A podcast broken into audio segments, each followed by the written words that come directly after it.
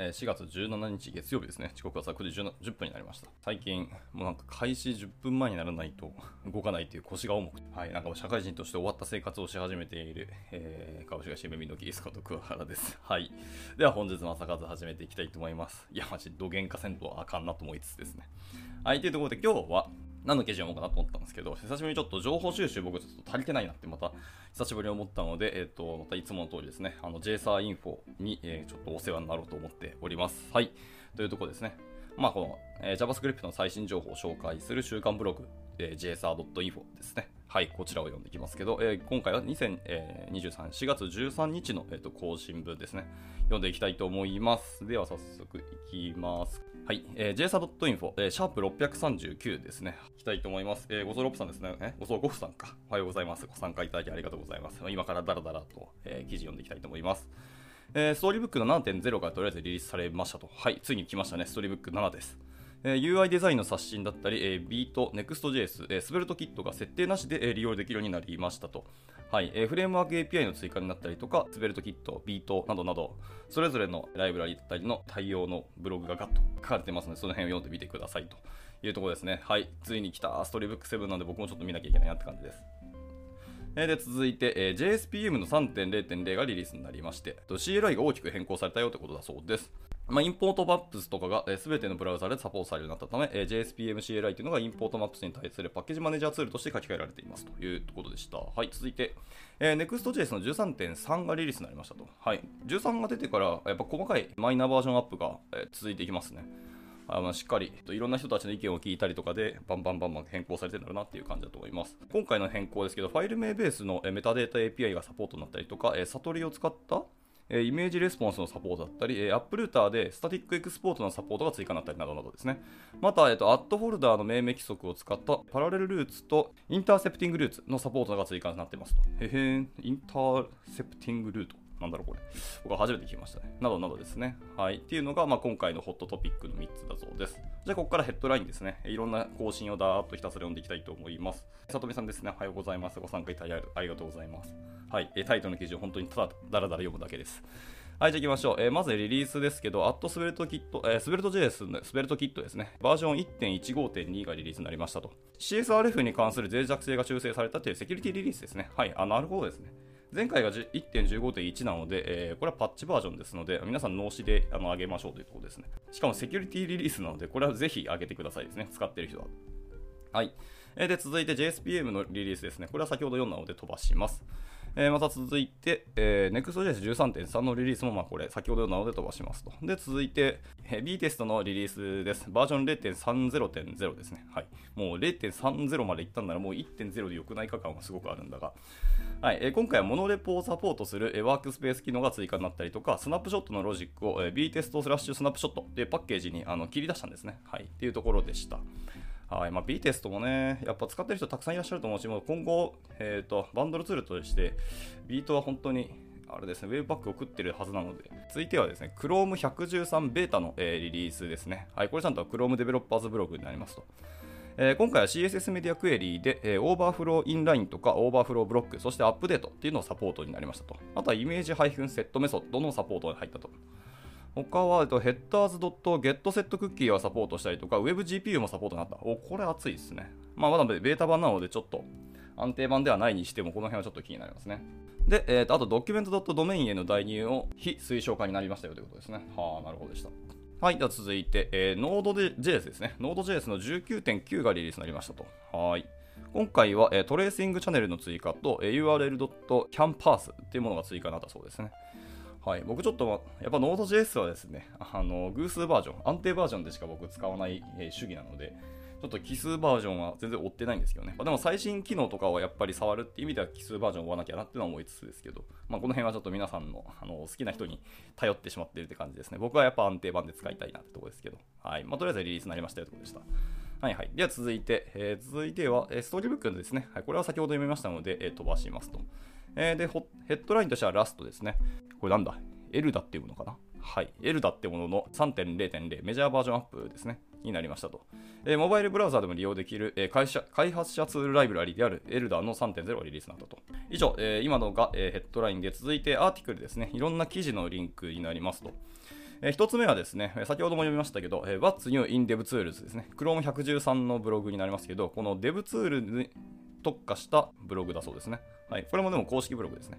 はい、えー、Chrome 113の DevTools の変更点について、えー、レスポンスのヘッダーを書き換え可能になったと。あ、そうなん、レスポンスヘッダー書き換え可能になったんですね。ブラウザ上で？これ熱いな。へえ。えっ、ー、と、X アンダーバー Google アンダーバー ignoreList のオプションにも対応するようになりましたと。で、レコードパネルでアサーションを追加できるようにとか、JavaScript プロファイラーパネルの廃止などなどなどとか。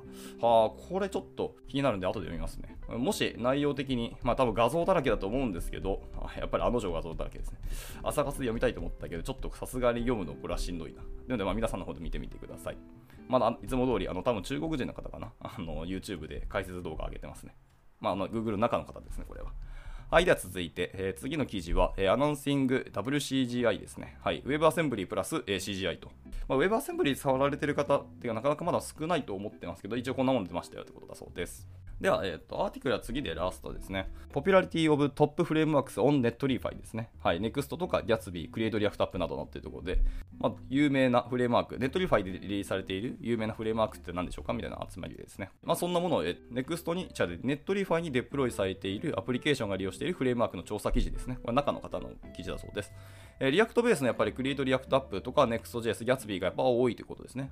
はい。続いて Nuxt と Vue となってますと。はい。エンタープライズアカウントでのやっぱり傾向の違いなどにもついて書かれているので、ちょっとビジネス観点でもこれなんか気になるんで、読んでみてもいいかもしれないですね。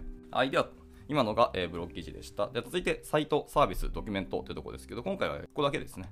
今回は、えーと、 Jampack って呼ばれるものですね。Optimizes Static Websites for Best User Experience and Best Core Web Vitals Scores ということですね。ああ静的サイトジェネレーターなどによって出力された HTML や CSS、JavaScript などの、えー、画像などを、えー、最適化するツールですね、えー、画像の最適化だったり、Above the Fold の最適化だったり、アセットの圧縮だったり、あイメージタグの属性の修正などを行うみたいなあ、そんなものがあったんですね。 Jampack って言われるものだそうです。いやいやいや、本当に、この azu さんはどうやってこういう情報を仕入れていくんだ？